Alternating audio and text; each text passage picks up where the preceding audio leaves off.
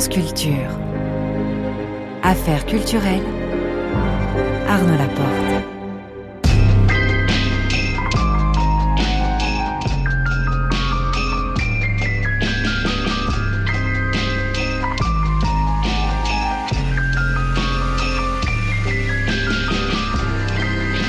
Ce soir, je reçois Jacques. Vers 19h45, le son du jour, Tanoun de Mokouyaté. Vers 19h50, le grand tour de Marie Sorbier euh, sera à Rome pour nous faire visiter l'exposition Histoire de Pierre qui se tient en ce moment à la Villa Médicis. Le tout est réalisé par Alexandre Fougeron avec euh, Marie-Claire Oubamadi et Guillaume Ficheux à la prise de son.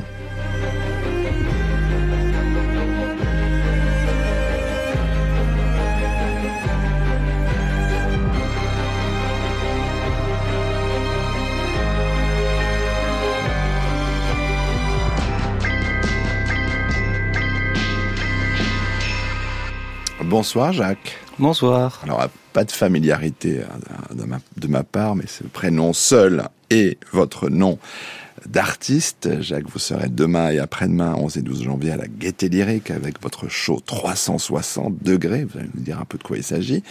Vous serez à l'Opéra de Lille les 19 et 20 janvier avec euh, des gens qu'on aime bien ici, le Balcon, avec Maxime Pascal, qui mhm. donnera Dracula ou la musique Trou, le ciel de Pierre-Henri. Et en seconde partie, euh, Jacques est en partenariat avec l'aéronef vous aurez carte blanche pour rendre hommage au grand Pierre-Henri. D'autres dates à venir ensuite, le 2 mars à la Laiterie à Strasbourg, le 29 au festival I Love Techno de Montpellier, le 2 mai aux Nuits Botaniques de Bruxelles. Bruxelles déjà hors de France et ça, ça va continuer. Mmh. Euh, encore une tournée mondiale à venir pour Jacques. On va bien sûr parler de cette actualité, mais refaire un, un bout du chemin qui vous a amené jusqu'ici. Mais on commence en musique, tant qu'à faire. Un vieux morceau, vieux dans votre jeune parcours, un morceau de 2016.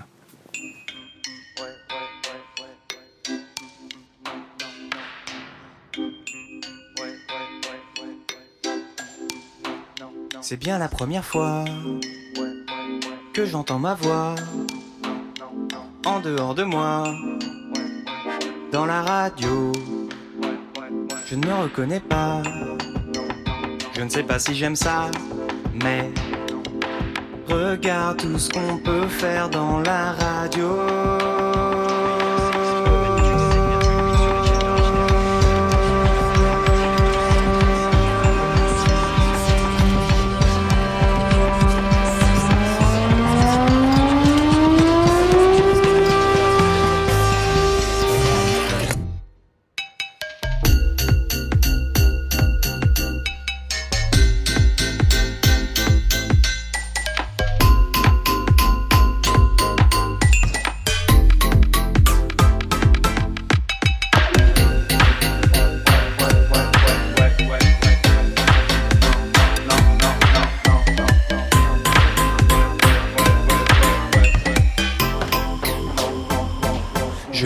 Avec des gens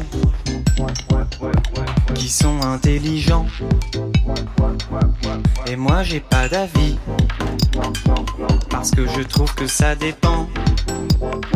Je suis passé dans le futur. J'avais trop envie d'y repasser. Je me suis fait plein de contacts. Là-bas les gens ont plein de projets. Et moi je n'existais plus mais c'est pas important.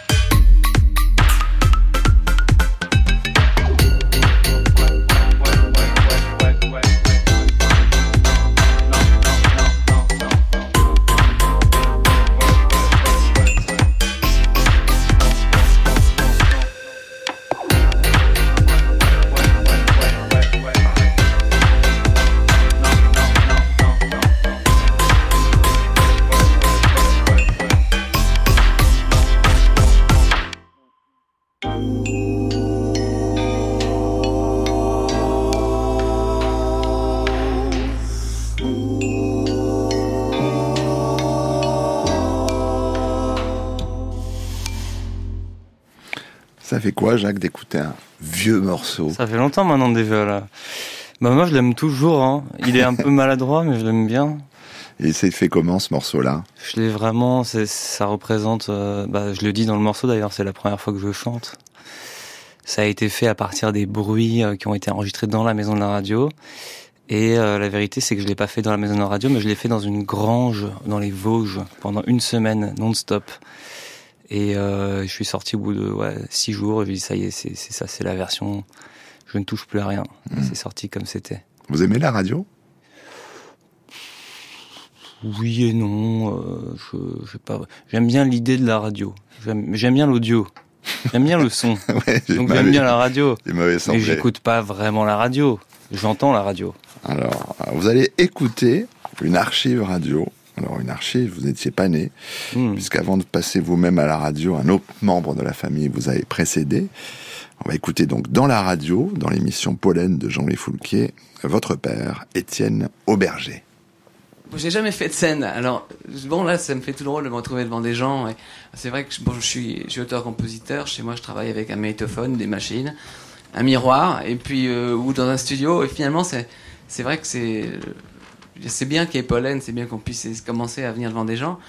Non, il y, a, il y, a, des tas de trucs très bien à faire à Strasbourg, mais en fait, j'ai plutôt eu à quitter Strasbourg pour pouvoir commencer à écrire parce que je faisais trop de trucs. Et j'ai vécu pendant six mois tout seul dans une maison, tout seul. Et donc, euh, je, comme j'avais cette ambition de devenir un vrai chanteur, et alors je me suis mis à travailler tous les matins, à écrire euh, tous les matins une chanson obligée. Alors pendant six mois, ça en a fait un peu plus d'une centaine. Et puis effectivement, donc il a fallu en choisir 10 pour faire cet album. Là, c'était en 1987. Excellent, excellent. le dossier, waouh.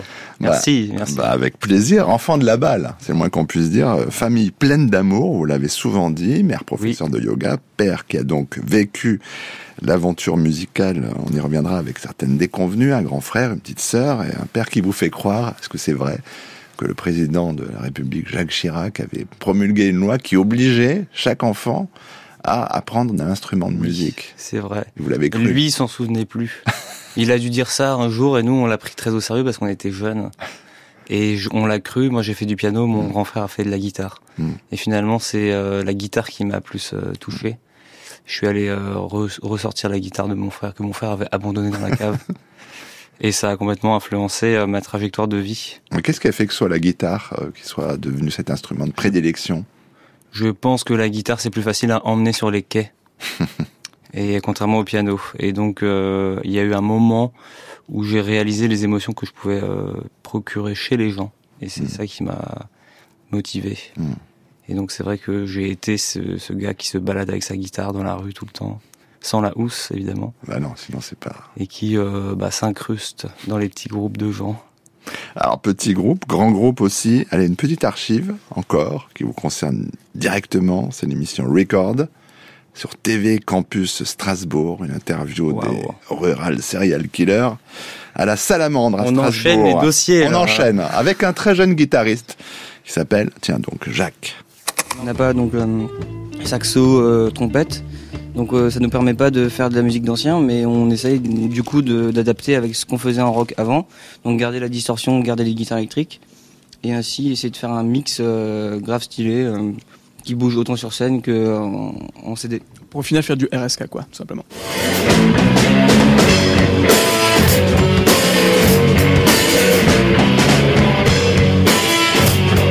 Rural Serial Killer. RSK pour les intimes. C'est votre premier groupe, Jacques Ouais, j'avais 13 ans. 13, 14. Là, on m'entend, j'avais 16 ans peut-être. Ouais, 16, 10. Mais j'ai commencé bien avant euh, cette interview. Ça a duré longtemps, RSK. Ah, ça a duré super longtemps. 8 ans, j'ai lu. Par rapport à la qualité du groupe, ouais, ça a vraiment beaucoup duré. Mais à l'époque de cette interview, si vous vous remettez dans, dans votre jeune esprit, vous rêviez de quoi? Ah, moi, je voulais aller à Londres et euh, faire une carrière dans le rock. Et je voulais être, bah, de toute façon, c'était clairement ce que j'avais écrit dans mes, dans mes vœux d'orientation en troisième, euh, rockstar. Entre parenthèses, guitariste. Ouais. Et ça m'avait valu euh, une convocation des parents euh, avec ma professeure principale mm. qui disait qu'est-ce qu'on va faire de lui? Non, j'ai toujours voulu être rockstar et puis j'ai juste mis un peu de temps à réaliser que le rock, euh, c'était très difficile d'innover en rock, je trouve. Il y en a qui y arrivent, pas moi comme je voulais faire quelque chose d'innovant, un sentiment, Mhm. créer des sentiments nouveaux, euh, bah du coup, il a fallu que je sorte du rock. Hmm. Et puis il y a eu euh, la réalité, je pense aussi euh, informatique qui m'a rattrapé, la réalité économique aussi, le fait de pouvoir faire de la musique, produire tout seul, jouer tout seul, gagner de l'argent seul. C'est vrai que ça, ça m'a influencé aussi à faire de la musique électronique. Mais euh, ouais, clairement, je voulais être rockstar. Et bah, je, je le suis un peu, mais mais aujourd'hui, j'ai plus envie de faire euh, des choses plus conceptuelles. Là, je m'entends parler, j'ai l'impression que je parle de musique, c'est-à-dire euh, des instruments et, de- et des sons. Aujourd'hui, ça m'intéresse moins cette approche-là. J'ai plus envie de parler des émotions, des images que ça crée dans la tête des gens. Des... Est-ce que on arrive à faire changer d'avis les gens? Hmm. Est-ce que moi, j'arrive à changer d'avis? Grâce à de la musique et grâce à des paroles Ouais, mais ça, ça c'est aussi une part de, votre parcours, ces interrogations-là, parce que donc vous décidez euh, de partir, de quitter Strasbourg, aller à Paris, euh, avec quand même cette méfiance envers le système transmise par l'expérience euh, de votre père, et c'est une, nouvelle aventure euh, qui va passer par différents lieux, euh, différents squats, le Point G, la Sierra, le Vendeur, l'amour. Euh, le squat c'est comme contre-pied du tout, système. Ouais, non, mais Incroyable. mais c'est le contre-pied au système, c'est le moyen d'être autonome et de se consacrer pleinement à l'art et en- avec d'autres personnes, d'autres personnes qui sont pas forcément des, des musiciens. Euh, Il y a ce documentaire hein, qu'on peut voir euh, en ligne sur les plateformes de vidéos. On voit différents de vos camarades de, de l'époque, dont Maxime Mathias Costa, pardon, qui lui par exemple était peintre. Mais Oui. c'est ce sont des aventures collectives là. C'est ça, j'ai vécu euh, en collectif et je pense que ça m'a énormément apporté. Je me, bah, je pense que ça s'est fait naturellement parce que j'avais pas euh, de l'aide de mes parents. Ils ont fait, ils ont eu l'intelligence de ne pas trop m'aider. Ils m'ont un peu aidé évidemment euh, parce qu'ils pouvaient, mais ils m'ont pas trop aidé. Et donc je me suis retrouvé quand même bien euh, livré à moi-même dans une capitale. euh, et donc je- j'ai rapidement euh, découvert que c'était plus facile pour moi d'œuvrer à ne pas avoir besoin de travailler, donc tout faire pour ne pas prendre un travail, Mm. plutôt que de prendre un travail. Et donc, euh, bah, j'ai très rapidement connecté avec le milieu du squat à Paris. Et euh, très rapidement, j'ai compris un peu les lois, comme j'ai euh, bah voilà le capital social, euh, les capacités de, de convaincre et de parler. Je me suis rapidement retrouvé un peu chef de la bande avec mon pote Alexandre Guin, avec qui nous avons ouvert donc plusieurs squats. D'abord donc illégaux, euh, et puis après très rapidement on a on a convaincu des propriétaires de nous filer des des bails d'occupation précaires. Mm.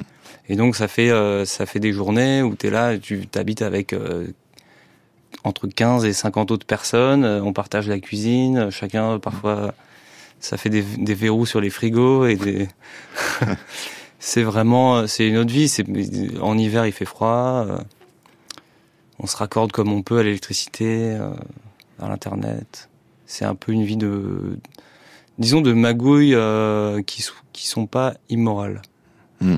On est sur de la magouille plutôt bon enfant. Et euh, avec pour vocation quand même de, De libérer du temps. de libérer du temps. De libérer du Mais temps, alors, de quand, pas on est, travailler. quand, on, quand de- on est chef de bande, du coup, ça prend Bah du c'est temps. ça, et c'est- finalement j'ai pas fait de musique pendant Oui, super longtemps. Voilà, c'est Parce ça. que je me suis retrouvé à, à, à rendre des services à plein de gens. Parce que c'est- c'était moi la personne qu'il fallait aller voir pour euh, utiliser l'espace. Donc euh, il y avait plein de photographes, euh, d'organisateurs de soirées, de, de gens qui faisaient des tournages, des trucs, et- ou des gens qui ont besoin d'un atelier, bah ils venaient toquer, ils venaient me demander à moi. Et moi je me retrouvais à même percevoir des loyers et tout. Enfin, c'était absurde. Au bout d'un moment j'avais un stagiaire et tout. Enfin, mais mais donc c'est vrai qu'il y a eu un moment, je me rappelle, donc là c'est en 2014, où je me suis dit que il fallait que je décide entre faire de la musique ou faire, euh, bah voilà, de la, qu'est-ce que je faisais finalement, de la régie, de lieux alternatifs. Donc c'est là où j'ai j'ai un peu abandonné le squat. Alors, le premier EP, Tout est magnifique, euh, ça change quand même la donne, parce que tout d'un coup, bah, la musique que vous faites devient accessible. Devient bien. Soudainement, je fais un truc bien. Ça, vous Au bout de 10 ans. Peut-être bien avant, mais, Ouais. mais euh, là, ça devient accessible pour tous. Qu'est-ce que ça change, au fond, pour vous? C'est marrant que vous dites euh, que c'est accessible pour tous parce que c'est vrai que euh, cet album est quand même très peu accessible. Euh, Il n'y a pas de parole, il y a juste une seule phrase. Et j'ai été très étonné que les gens, que autant de gens résonnent au mon projet. Et encore aujourd'hui, je ne l'explique pas vraiment. Enfin, je, Mhm. ça change que euh, bah, déjà, ça faisait 10, ça fait depuis dou- que j'ai 12 ans que j'essaye. Donc euh, Ouais. ça commence à marcher. J'ai 23 ans. Donc déjà, ça fait du bien de commencer à rentrer un peu d'argent et tout parce que ça, ça commençait à tarder. Et euh, et puis bah ouais, le fait de tourner, ça y est, ça devient vrai quoi, comme dans mes rêves. Ça a changé, euh, oui, ça a changé, ça, a tout changé. hein. Là, c'est une trop, vaste question. Mais Parce qu'il y a le, le fait qu'une fois que voilà, Jacques existe, il y a un disque, euh, il y a des attentes. C'est ça. Après, il y a les attentes. Et on fait quoi avec les attentes? Bah, les attentes, euh, On les comble ou on les déjoue? Un peu les deux, hein. Un peu les deux. Ça dépend des moments. Faut réussir à s'en défaire, hein, les attentes des gens. Parce que si on veut, si on a, si on veut combler les attentes des gens, on passe notre vie finalement. Le public, c'est pas un client. Mm. C'est pas des clients. C'est plus des patients. Vous les soignez, vous pensez? Oui. Mm. Oui, bien sûr. Comme tous les musiciens, même les musiques euh, que j'aime pas, soignent des gens. Euh, une- ce que vous dites, Jacques, me fait penser à une phrase d'un écrivain américain, américain pardon, qui s'appelle Gilbert Sorrentino et qui dit Une des meilleures choses à savoir en tant qu'artiste est de ne pas s'occuper de ce qu'on attend de vous. Qu'est-ce que vous en pensez? Bah, c'est ça, c'est tout le jeu. Hein. Faut réussir à faire ça. C'est pas facile. hein Bah ouais, moi j'y arrive pas trop. hein. Enfin, en même temps, j'y arrive vachement. J'arrive, j'arrive bien quand même. De mieux en mieux. De mieux en mieux. Mm. Mais c'est des, c'est labyrinthique hein, le, Mm. le processus. euh. C'est vrai qu'il y a des fois où je suis euh, en train de faire de la musique tout seul et puis bah, j'ai- j'ai à l'intérieur de moi, même inconsciemment, un public imaginaire qui est finalement une projection de euh, du public tel que j'imagine les gens à qui je m'adresse. Mais Mm. c'est pas que malsain parce que ça peut être inspirant aussi. Mm. Parce que ça peut être. C'est là où il faut le mettre au bon endroit. Parce que ce serait mentir que dire qu'on fait ça que pour soi-même. C'est bien aussi de faire pour les autres. Donc c'est un, un, un truc de ninja. Il faut être un ninja. Il faut réussir à bien trouver le juste milieu.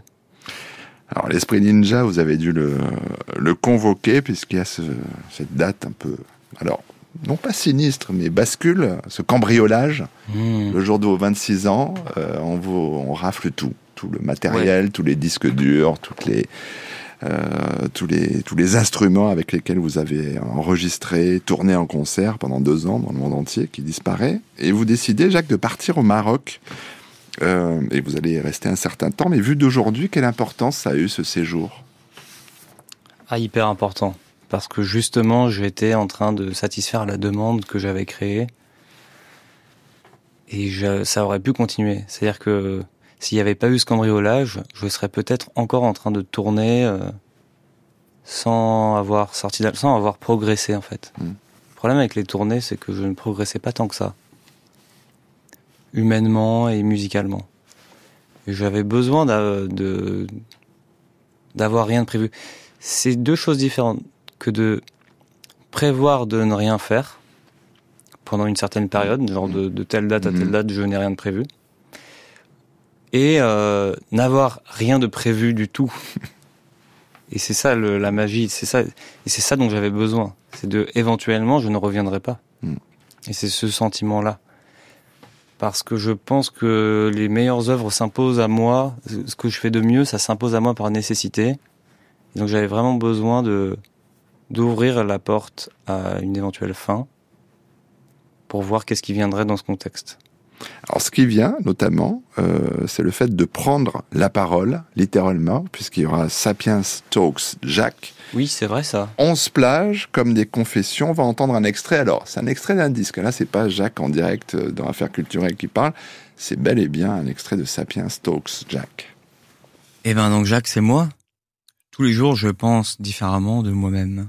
Donc je me pose euh, pas souvent la question. Cette question, je me la pose pas. Et à la fois, elle est en substance constamment en train de d'être répondue parce que l'estime de moi-même va guider euh, va guider ma journée et euh, va plus ou moins me permettre d'avoir la confiance ou la peur de d'exprimer ce que je pense de moi-même. Et mais globalement, ça va, je m'aime bien. on fait aller. Ça se passe bien dans ma tête, je pense. Alors là, attention, salto arrière, retour au vrai direct, ouais. 19h21. Euh, Qu'est-ce qui vous a donné l'envie de ce, de ce recueil parlé, Jacques? En fait, c'est un projet qui est sorti euh, comme si c'était un album. Mmh.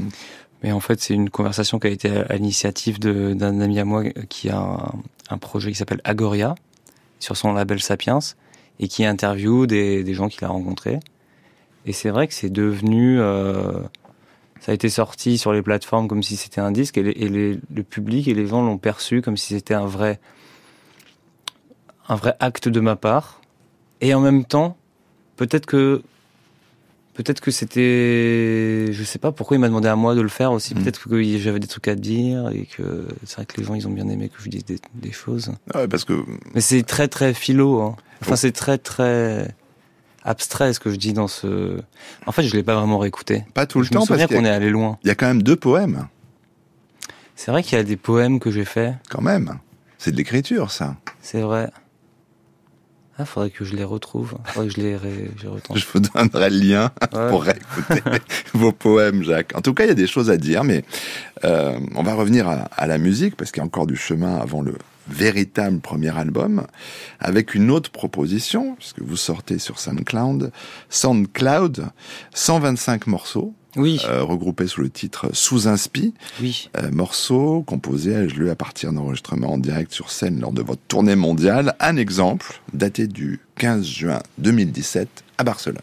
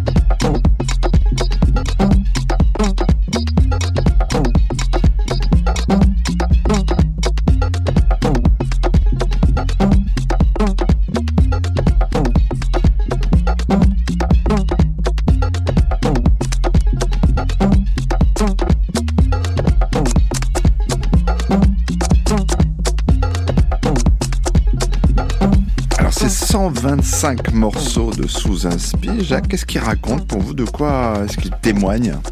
Alors, il témoigne de trois ans de d'une tournée qui est en fait euh, très différente des tournées des autres artistes euh, aux côtés duquel j'avais l'habitude de tourner. Parce que euh, mon spectacle consistait en une performance d'improvisation euh, de musique. Il n'y a aucune mélodie, aucune euh, partition préécrite avant que j'arrive sur scène. Plus, je n'utilise aucune boîte à rythme. J'utilise que des objets pour faire les rythmiques. Et donc c'était c'était un c'était une, des contraintes assez extrêmes. Mm. Et ça faisait des des concerts euh, parfois souvent en fait euh, moins efficaces que la plupart des des DJ qui jouaient avant et après. Mais par contre, ça faisait ça en faisait des moments magiques. Donc c'est une comp une compilation des moments que j'ai trouvé euh, mémorables. En, ça m'a mis beaucoup de temps à les, à les retrouver. J'ai tout, j'ai enregistré tous les concerts. La, la, qualité sonore a évolué avec le temps. Et c'est vrai que je suis encore aujourd'hui dans cette quête de de l'instant. L'idée que en un instant, en l'instant qu'il faut le le temps qu'il faudrait pour écouter le morceau, ce serait le temps qui m'aurait fallu à moi pour le faire. Mm. Cinq minutes. Et je suis encore sur cette quête. Et en fait, je passe du coup beaucoup, beaucoup de temps à mettre en place des outils qui me permettent de faire de la musique en peu de temps. On parlera demain avec une- notre invité, euh, écrivain Nathalie Azoulay, de l'importance de, de gagner du temps quand on fait du codage informatique. Et c'est un, un des, le créateur du, du langage Python qui explique que je passe des, des dizaines d'heures pour que des gens gagnent quelques secondes. Exactement. C'est une seconde par-ci par-là Hmm. fait que l'inspiration, parce que l'inspiration, elle est, elle est, un, elle est un peu divine. C'est comme si c'était des, les idées de musique, les idées de mélodie que j'ai dans mon âme sont un peu comme des animaux farouches dans un safari euh, audio, et j'ai très peu de temps pour, pour les pour les capturer. Mm. Et donc, s'il faut cliquer quelque part ou rentrer dans un menu, c'est c'est pas bon. Mm. C'est il y a ça, ça c'est à l'échelle de l'instant. Et après, il y a à l'échelle de, de plusieurs semaines, plusieurs mois. Ça peut être bon de revenir sur un morceau, de le retravailler après coup. Mais souvent, on l'améliore pas tant que ça après. Et je, et il me semble que euh, il y a pas mal d'artistes. Je me souviens d'une interview de Paul McCartney qui était d'accord avec moi. il disait tu as raison Jacques. non, en gros, il disait que les meilleurs morceaux des Beatles avaient été faits en un instant. Mm. C'est une émotion en fait. Mm. On capture, hop, ça y est, elle est là. Après, on peut un petit peu agencer, mais je me suis beaucoup, beaucoup perdu à retravailler des morceaux dont j'avais oublié l'impulsion de départ. Alors du coup, c'est presque paradoxal. Alors il y a l'industrie hein, qui veut ça, mais de de faire des albums. Ce premier album, vrai premier, l'importance du vide. euh, vous dites vous-même que vous ne l'auriez sans doute pas fait sans le confinement. Alors c'est ça qui fait que finalement, ce format classique euh, de l'album, avec des morceaux, avec des paroles, avec des, des mélodies, ça pouvait être qu'à ce moment-là, finalement. Ah, le confinement, c'était quelque chose, hein. Il nous en Euh, souvient. Ouais. On a passé beaucoup de temps, Alexandre Fougeron et moi, et différents euh, techniciens et techniciennes, seuls dans ce studio à parler des gens qui étaient très loin, Hmm. tous les jours. J'ai été, moi, euh, deux ans avant le confinement, déjà dans un mode confinement au Maroc. Mm. Et donc ça n'a exactement rien changé à mon quotidien. Mais ce- le sentiment que la, la planète entière euh, est à l'arrêt, ça a tout changé euh, dans mon esprit. Et euh, pourquoi j'ai fait ce disque à ce moment-là? Je sais pas, j'avais besoin de le faire, j'avais besoin de... J'avais des trucs à dire. Mhm. J'avais envie d'apprendre à chanter un peu. J'avais envie d'aller au bout de ce fantasme de faire un album, d'essayer. Et j'en suis fier de l'album, je trouve qu'il est bien... Mais... Je peux mieux faire. Je sais pas, il y avait un... Je le vois un peu comme un concept. Je me suis encore mis un concept. Et je pense que c'est parce que moi, je, je suis constamment en train d'évoluer dans ma tête et que. Mais c'est vrai que quand je le réécoute, je me dis tiens, je le ferais pas comme ça. Et quelque part, à un moment de le sortir, je le savais. Ça n'empêche pas que ça sorte et c'est tant mieux, mais alors... Ah ouais, et puis les gens ils l'écoutent en vrai, donc c'est super. Alors à propos de sortie, avant qu'on en, qu'on en vienne à quelques explications sur ce show 360 degrés, le, Oui, le dernier morceau en date euh, que j'ai vu moi sortir, et que j'aime beaucoup, c'est Absolve. Ah ouais. qu'on a découvert au mois d'octobre dernier. Alors pour mieux comprendre encore que peut-être comment vous travaillez, Jacques, est-ce que vous pouvez nous expliquer comment est né ce morceau? Par quoi ça commence? Est-ce que ça commence par une ligne mélodique? Est-ce que ça commence par des paroles? Parce qu'il y en a en l'occurrence. Alors, ce morceau, il est très spécial. Il contient plusieurs parties. Eh oui. Une partie avec chanté, avec des paroles. Ça commencerait presque comme une chanson pop folk. Voilà, un peu. Mais c- au bout de 40 secondes, on Et au passe à bout de autre 40 chose. secondes, on shift vers quelque chose de répétitif Mm. et euh, de l'ordre du morphing. Mm. J'ai eu cette obsession du morphing, et je l'ai toujours, euh, qui consiste à hum, interpoler des sonorités qui se ressemblent, c'est-à-dire prendre des sons, par exemple, euh, des sons percussifs. Admettons un tir de pistolet. Ça peut avoir un peu la même enveloppe sonore que un éternuement de bébé qui va faire tchou. Et donc je m'amuse à faire toutes les, tous les intermédiaires. Donc euh, utiliser les deux sons et les mélanger de différentes manières, appliquer des effets pour voir comment je pourrais avoir des, des- quelque chose qui se situe pile entre les deux. Hmm. Et j'aime bien ça parce que quelque part dans la culture euh, de musique électronique et de club, finalement les DJ ils, ils font des transitions, qu'on appelle donc des crossfades. Ils passent euh, deux morceaux euh, en synchro ensemble. Et ils transitionnent lentement pour que le public ne se rende pas compte qu'on est passé d'un morceau à un autre. J'avais envie de faire ça, mais au lieu de, passer vraiment grossièrement un morceau à un autre, que tous les éléments du morceau soient en crossfade et constant. Parce que quelque part, ça donne un sentiment de glissement infini qui est, qui est hyper euh, naturel. Qui, ce serait une musique qui, qui imite en fait le réel Mm. dans sa dimension euh, de mouvement perpétuel. Quelque- Quelque chose de au niveau peut-être euh, dans l'enseignement petit ou d'instabilité. Donc c'est ça que j'ai voulu faire. Euh, et je crois que c'est réussi. J'en suis content. Quand je l'écoute, je glisse. Ben, Je glisse bien. vous allez bientôt glisser, et puis on va, on va comprendre que ces propos aussi nous amènent encore plus près du show 360 degrés. Mais euh, juste une question avant d'écouter Absolve. Pourquoi chanter en anglais? Alors pourquoi chanter en anglais? Parce que j'ai travaillé euh, ce morceau en lien avec une vidéo qui a été tournée au musée du Louvre.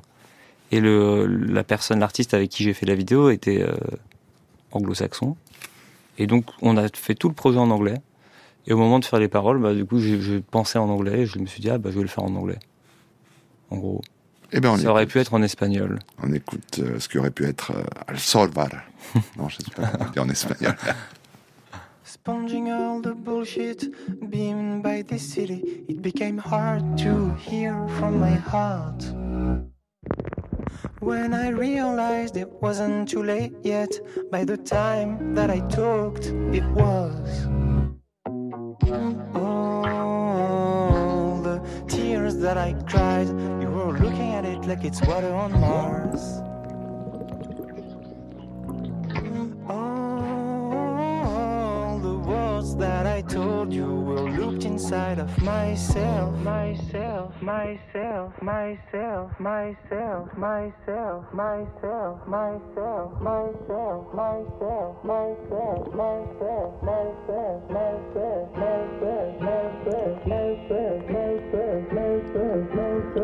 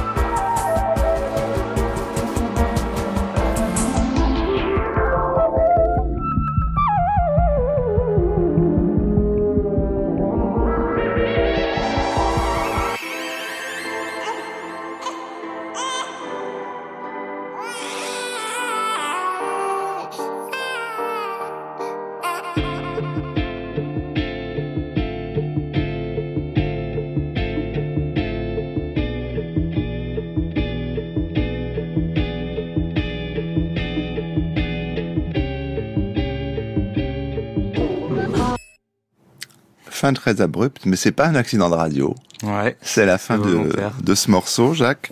Qu'est-ce qui fait que vous considérez que le morceau est achevé?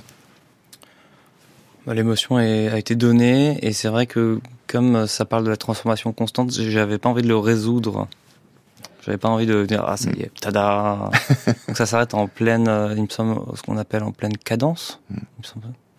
Je vous laisse. Je m'y connais pas bien en, En en musique solfège. voilà. Mais tout cela nous amène, en fait, très évidemment vers ce show 360 degrés. Alors j'ai pu voir quelques petites images de tests, vidéos, de scénographie. Alors on a l'habitude, de- on a pu vous voir euh, sur scène entouré de, de beaucoup de tuyaux, d'objets, mais là vous franchissez une nouvelle étape et vous évoquiez ces ces bruits, ces sons, euh, ces sons qui peuvent être répétitifs, euh, et des machines-outils, il y en aura euh, aussi dans ce show 360 degrés. C'est quoi l'idée, le concept, pour reprendre un mot que vous aimez bien? J'avais envie de ne plus me limiter aux sonorités des objets que je peux enregistrer sur scène. Et en même temps, j'avais pas envie de passer des sons comme ça préenregistrés, tout nus. J'avais j'avais un peu peur que les gens s'y perdent et se disent bah attends là il a enregistré ça sur scène mais ça il l'a pas enregistré alors comment? Et donc très naturellement j'ai euh, je me suis dit que j'allais faire de la musique avec des extraits vidéo et donc, ça me permet d'utiliser des sons qui soient identifiés comme des, le son d'une vidéo. Et de fil en aiguille, on s'est dit, ben, on va mettre des écrans partout. autour des gens. Et c'est comme ça qu'on se retrouve donc demain à la Gaieté Lyrique pour une performance 360, mais le show en lui-même, le show qui va tourner. Et ce nouveau concept n'a pas du tout besoin d'être euh, immersif. Je pense que Des écrans autour de vous sur scène peuvent voilà, suffire. j'ai mes écrans avec Mm. moi en tournée, et on va pas faire 360 tout le temps. Et puis le jour, un jour, j'aimerais bien faire 360 avec aussi l'audio en 360. Ouais. Euh, mais tout ça, c'est beaucoup de travail. Aujourd'hui, j'essaie juste de créer une émotion nouvelle autour de euh, la relation entre euh, ce qui est considéré comme de la musique et ce qui est considéré comme du bruit. Mm. Et comment euh, est-ce qu'il y a une porosité entre les deux? Et comment on peut s'aider des bruits pour accompagner la, la création d'émotions? Je suis moins extrême qu'avant. Avant, j'étais quand même super extrême et je voulais C'est le grand âge. tout ça. enregistrer sur scène. Ouais, c'est ça. Voulais tout enregistrer sur scène, tout soit improvisé. Aujourd'hui, j'ai Mm. envie de faire quelque chose qui soit qui est droit au cœur, peu Mm. importe comment c'est fait. Mais vous parliez d'improvisation, Jacques, tout à l'heure, vous expliquiez cela. Est-ce que vous pourrez aussi, dans ce show, convoquer les images vidéo selon l'envie? Est-ce qu'il y a une part d'improvisation qui fonctionne aussi dans ce Voilà. concept-là? Alors ça fonctionne et tout a été pensé pour, mais actuellement j'essaye de ne pas. C'est-à-dire que j'essaye de ne. Il a fallu que j'arrive, parce que bon, ça fait dix ans, hein, ça fait bon, peut-être moins que dix ans, mais j'en arrive au moment de ma vie où il faut que j'arrive à ne pas improviser. Et ce serait ça. Parce que ce qui est disruptif, je trouve ça intéressant de faire des choses disruptives et je trouve que arriver sur scène, ne pas savoir ce qu'on va jouer, ça reste quelque chose de assez euh, osé. Sauf que quand c'est devenu euh, ma règle et que il y a un moment donné, il faut que j'arrive à briser ma propre règle. Et aujourd'hui, si j'arrivais déjà à faire un spectacle qui soit pas improvisé, mais qui soit juste efficace et qui représente ce que je veux dire, ce serait déjà une victoire. Parce que à, à improviser, finalement, je me cache derrière un concept. Mais si la musique est bien, euh, elle est bien, et voilà. Donc pour l'instant, je retire euh, quand même beaucoup de l'improvisation, même s'il y a évidemment une marge de manœuvre sur scène. hein. Et puis après, bah, peut-être que j'en réintégrerai, mais j'en suis pas là encore. Là, j'ai- J'ai juste envie de faire quelque chose qui soit qui soit beau et qui soit un moment. euh. Et puis quelque part, je, suis- je suis stressé moi quand j'arrive sur scène et qu'il faut tout faire et tout. Et aujourd'hui, j'ai envie d'arriver serein et d'être euh, avec les gens et de vivre un moment avec les gens. Mais demain, je vais jouer euh, que des morceaux exclusifs, que des morceaux qui ne seront jamais sortis. Et donc, je considère que même si je les interprète pas, je les improvise pas, bah, il y a quand même une part de nouveauté. Donc, on garde le sentiment d'écouter quelque chose qu'on n'a jamais entendu. Ça, je ferais pas ça si c'était pour jouer des morceaux que les gens connaissent. Voilà, parce que je trouve que jouer, enfin, Je trouve ça bien de mettre les gens dans une salle et de leur faire écouter de la musique fort qu'ils n'ont jamais entendu de leur vie. Bah, ça, ce sera demain. Et après-demain. hein. Et après-demain, parce que oui, c'est. Alors, s'il est- complet. il y en a qui viennent les deux soirs et ils auront peut-être entendu la veille, ils n'avaient jamais entendu. Mais ça, c'est les fans hardcore de Jacques qui seront là les deux soirs à la Gaieté Lyrique pour le show 362 degrés. Ce sera autre chose, hein, bien évidemment, à Lille, mais c'est la semaine prochaine, 19 et 20, avec le balcon de Maxime Pascal. euh, deux soirées euh, Pierre-Henri en une, euh, avec le balcon, puis avec vous, Jacques. Et puis, donc, il y aura la laiterie à Strasbourg. le 29 mars, I Love Techno Montpellier, le 2 mai. Euh, non, je confonds les ma- Bon, toutes les dates sont sur le site de Oui, Culture, sur mes réseaux. culturelles. Et l'envie sur vos réseaux, bien sûr. Et l'envie de repartir dans le monde. Ouais, voyager, rencontrer des gens que je ne connais pas, jouer dans des festivals dans lesquels je n'ai pas joué encore, et, euh, et faire de la musique qui, qui parle euh, aux gens euh, au-delà du langage, de la musique qui soit pas linguistique, qui soit un langage universel. Ben, c'est ce qu'on vous souhaite pour 2024 et les années suivantes. Oui, Merci Jacques d'avoir été notre invité. bah, merci de m'avoir invité surtout.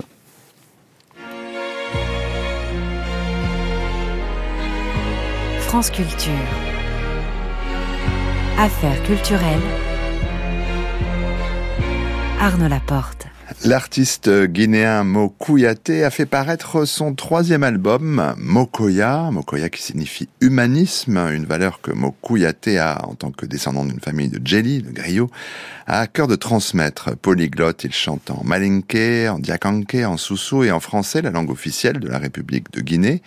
Ouvert sur le monde, quoique formellement plus intimiste que ses disques précédents, euh, l'album Mokoya est résolument acoustique. Une formule quatuor avec Sefoudi Kouyaté à la kora, Olivier Kundono au violoncelle, Camille Passeri à la trompette et Mo Kouyaté à la guitare, son instrument de prédilection. Douze titres, un art de la chanson qui apaise, qui réjouit, qui interpelle comme le morceau Tanoun que nous avons choisi pour le son du jour, chanté en duo avec la talentueuse Gabi Hartmann qui dénonce les mariages arrangés.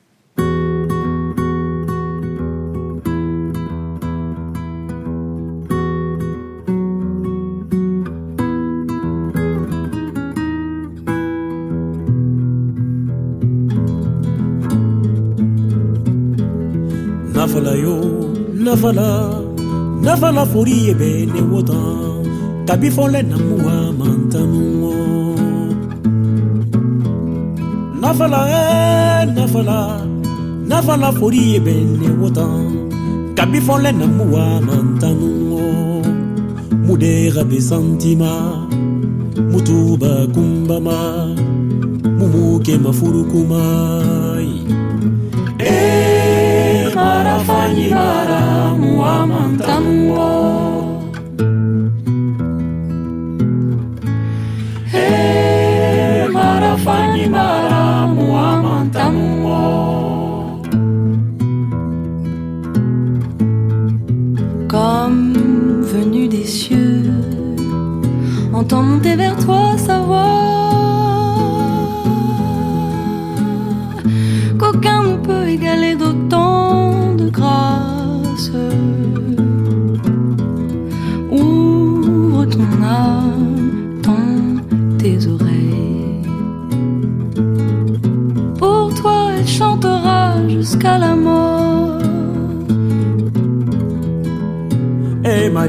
மறியெறிச்சிட்டு நான் மறி மறியெறிச்சிட்டு நான் மறியோ மறியெறிச்சிட்டு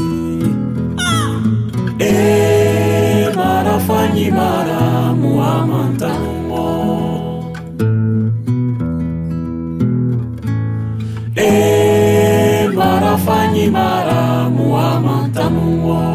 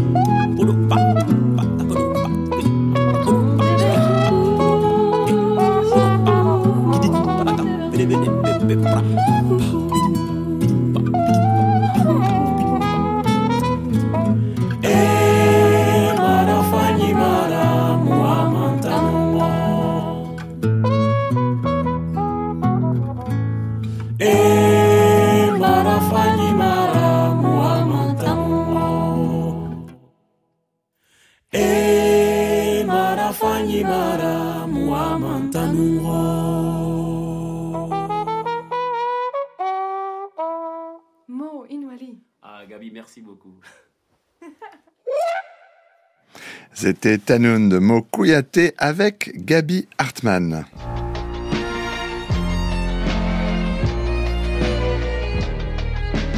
France Culture, le grand tour, le grand tour, grand tour. Marie Sorbier. Bonsoir chère Marie, où êtes-vous ce soir? Bonsoir Arnaud, je suis toujours à Rome, ville s'il en est où les pierres ont des histoires à raconter et c'est justement le thème de l'exposition en cours à la Villa Médicis. Bonjour, je suis Sam Sturze, directeur de l'Académie de France à Rome, autrement connu sous le nom de Villa Médicis. Nous sommes maintenant dans les salles d'exposition de l'exposition Histoire de Pierre, dont je suis co-commissaire avec mon camarade Jean Deloisy.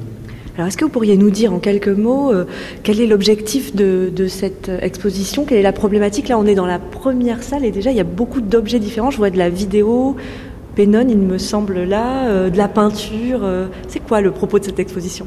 Beaucoup de pierres, surtout, euh, et puis des pierres qui se déclinent en, histoire et qui se déclinent sous tout support, effectivement, euh, euh, minéral, mais aussi vidéo, photo, dessin, peinture. Dans cette première salle, on attrape presque le, le tournis, on passe de Rodin à, Daguerre, la Joconde des minéralogistes, la plus vieille pierre du monde qui date de 4,7 milliards d'années. Voilà le but de, cette exposition qui est de se promener très librement dans des histoires de, pierres. Mais on n'a pas voulu montrer que des travaux d'artistes, on a voulu aussi retourner à la géologie, prendre une figure tutélaire euh, formidable, celle de Roger Caillois, grand poète qui publiera euh, beaucoup sur, euh, sur les pierres, qui théorisera cette idée de pierre à image, de pouvoir projeter une, image sur euh, une pierre. C'est ça l'exposition Histoire de pierre, c'est raconter à travers les pierres comment finalement euh, l'homme prend conscience euh, du, du vertige du temps géologique. Vous nous faites visiter, vous nous montrez quelques œuvres qui vous semblent les plus emblématiques? Avec plaisir. Euh, juste avant, pourquoi cette exposition à la Villa Médicis et à Rome? Alors Pierre et Rome, on peut faire un lien homophonique assez rapide, mais c'est peut-être pas celui-là que vous alliez nous dire. Si, exactement. C'est la ville des pierres par excellence. euh, et on a voulu euh, que cette exposition soit une exposition de pierres euh, non sculptées en quelque sorte. Euh, euh, les pierres d'avant. Mais rentrons tout de suite dans le vif du, du sujet. Et peut-être avec cette première euh, pierre qui nous accueille, et là on est face à ce Rodin euh, en partie sculpté, mais c'est ce en partie qui nous intéresse, c'est la pensée. On est face à un bloc de marbre blanc dont émerge en haut la tête, la tête de, Camille Claudel, euh, un peu penchée comme ça sur la gauche. Ce qui nous intéresse dans cette œuvre, euh, c'est de ne pas savoir dans quel sens va se continuer le mouvement.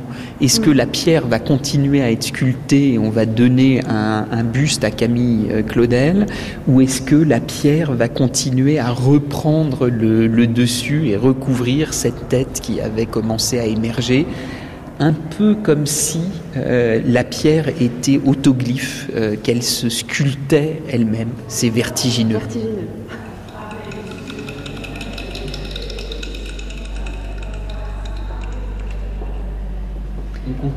On arrive euh, dans le grand escalier de, la Villa Médicis. Les pierres à figure, là il y aurait tellement d'histoires à vous, à vous raconter. Je vais tout de suite sur une pièce euh, qui est un prêt de nos voisins et amis de la Galleria Borghese, qui est euh, au bout du parc du même nom et qui collectionne euh, des peintures sur pierre. Grande tradition du XVIe siècle en, Italie et, et à Rome. Et là, on est face à Antonio Tempesta, face à une œuvre euh, du XVIe siècle. hein. on est en 1555. L'œuvre s'appelle La prise de, Jérusalem et il s'agit euh, d'une peinture sur pierre. Une pierre qui est une paesina, euh, ces pierres qu'on trouvait le long de l'Arno en, Toscane.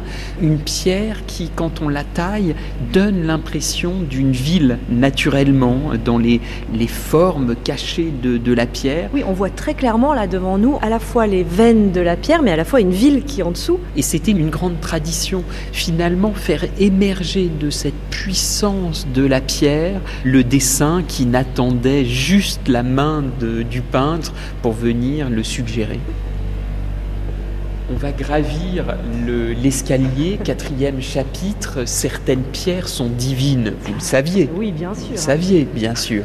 Ce prêt du Vatican, les musées du Vatican n'avaient pas prêté cette œuvre depuis 600 ans.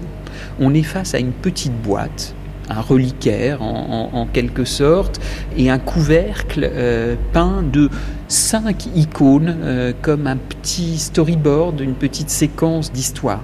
L'œuvre date du VIe siècle et euh, cette icône est un couvert qui vient fermer la boîte. Dans la boîte sont prises des pierres, on en voit une petite quinzaine, avec des choses écrites dessus, difficiles de lire, et puis comme...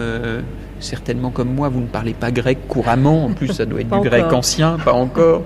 Euh, on n'arrive pas tout à fait à déchiffrer, mais en fait, sur chacune de ces pierres est inscrit le lieu où elles ont été trouvées. Et elles ont été trouvées là où se sont euh, passées ces scènes bibliques de ces icônes.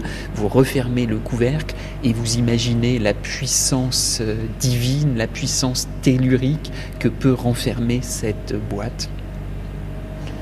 On continue et les pierres magiques se, déploient, petite vitrine paléolithique euh, entre des pierres à gudules. Euh, on voit que là, euh, on a pris des petits morceaux de cette pierre qu'on ingurgitait à l'époque paléolithique parce qu'on pensait que cette pierre nous donnerait un certain euh, pouvoir. Et puis vous reconnaissez dans la forme de cette pierre une pierre qui vous garantira la fertilité. Les pierres magiques, elles sont nombreuses. On les voit dans cette vitrine. La petite moche blanche au milieu qui a une forme de cervelle, c'est en fait un nuage. Elle garantit euh, la pluie. Celle euh, en haut, un peu large, qui ressemble à un pied, c'est une pierre contre la constipation. Si vous Ah oui, êtes y a- constipé, y a- vous l'avez Des pierres pour vous, tous les euh, mots. quoi. pour tous les mots. Celle en haut à, à- à gauche, un, un peu verte, petit format, accompagné d'une petite fiche rédigée de la main de Frédéric Mistral, qui la collectionnait lui-même. C'est une pierre à venin qui vous protégeait du venin des euh, vipères. Alors cette fois, nous sommes tout en haut de l'escalier, ça y est. Euh, on est en Iran, dans le désert iranien, et ce berger est en train de, danser une danse un peu chamanique face à cette forêt d'arbres morts euh, qu'il a doté de pierres. Euh, vous vous souvenez peut-être des arbres à pierres de Pénone dont on parlait tout à l'heure. Bah voilà, une quarantaine d'années avant, euh, on est proche d'une pièce d'art brut en quelque sorte, et ce, ce berger danse pour ses fils qui viennent de partir à la guerre en Irak. C'est le début de, de la guerre Iran-Irak, et cette danse chamanique est censée les protéger.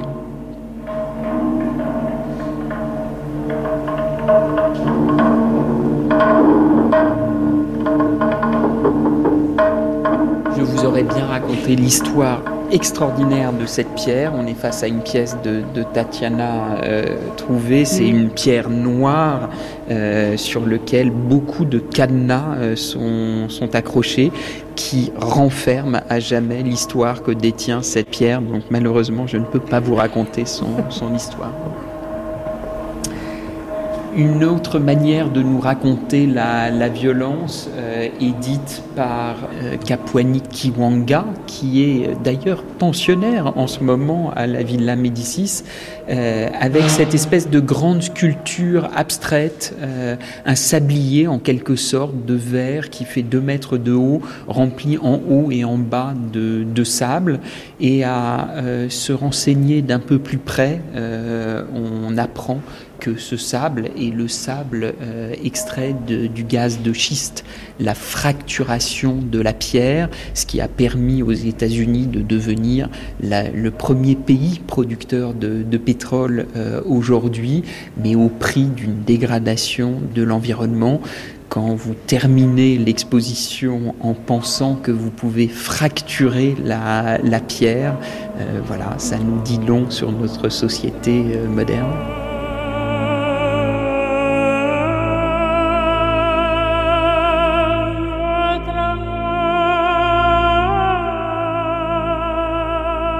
L'exposition Histoire de Pierre se visite à la Villa Médicis jusqu'au 14 janvier et un très riche catalogue en français l'accompagne et la prolonge. Il est édité chez Delpire Co.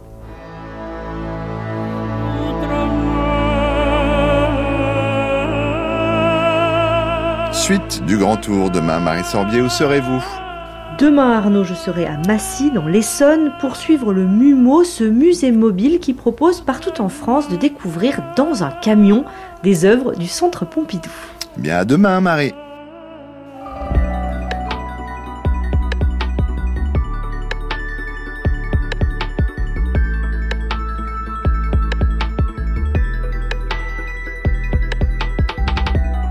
Cette émission, comme toutes celles de la chaîne, est à écouter ou podcaster sur le site de France Culture ou via l'application Radio France. Une émission préparée avec Boris Pinault, Anouk Minaudier, Jules Barbier, Marceau Vassi, Lise Ripoche et Bérénice Oursorigaille.